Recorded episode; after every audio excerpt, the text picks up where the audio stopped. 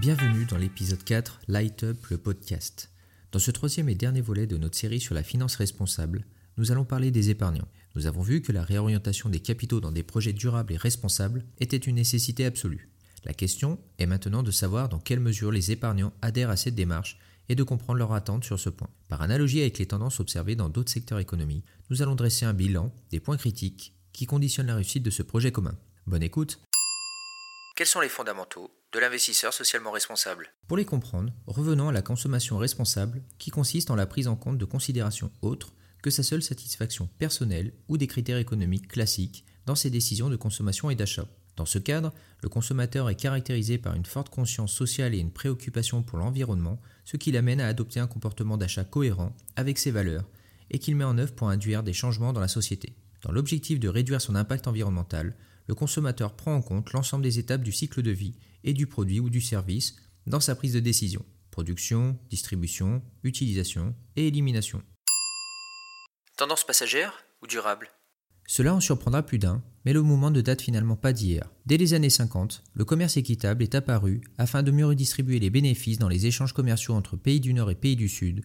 La structuration du secteur et la création de nombreux labels arrivèrent ensuite, plus tard dans les années 90. Dans un souci de santé publique, mais aussi de réduction des impacts sur l'environnement et la biodiversité, le début du XXIe siècle a été marqué par l'avènement de l'agriculture biologique, dynamique qui s'est encore accrue avec la pandémie de Covid-19 en renforçant les composantes, consommer local et mieux rémunérer les producteurs. Ce type d'agriculture est maintenant qualifié comme un incontournable du développement économique de la filière agroalimentaire, avec un chiffre d'affaires de 13 milliards d'euros qui a doublé en 5 ans, et comme vecteur de la souveraineté alimentaire de la France.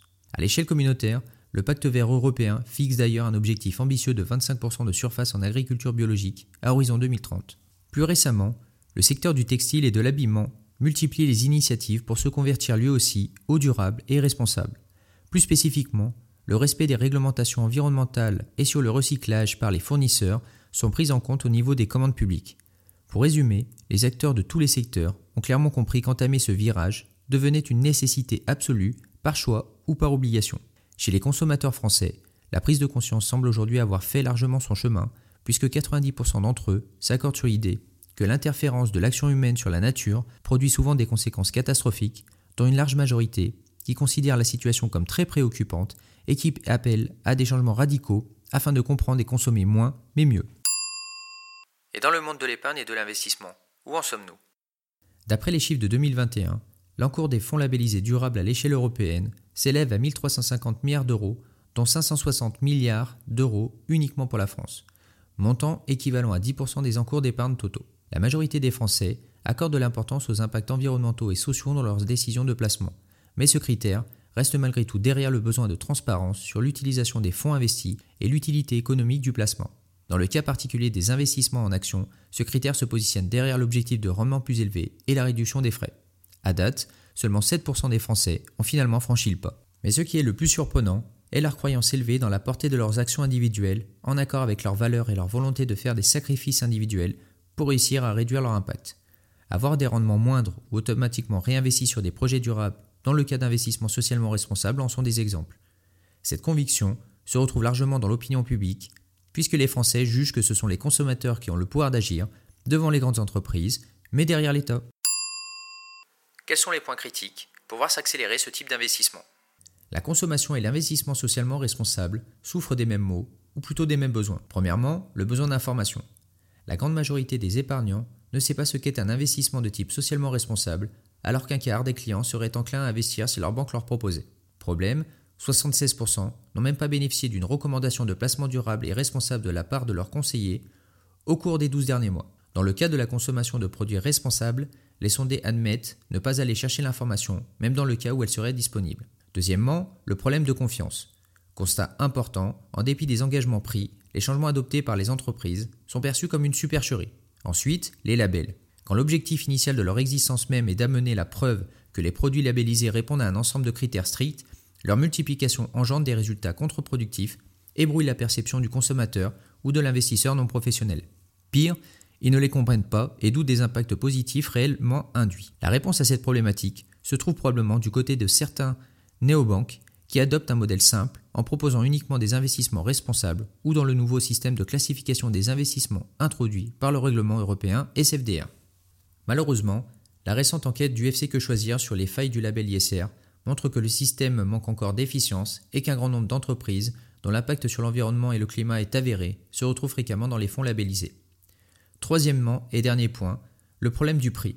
Pour les produits non responsables, les prix sont jugés trop élevés pour être assumés quotidiennement.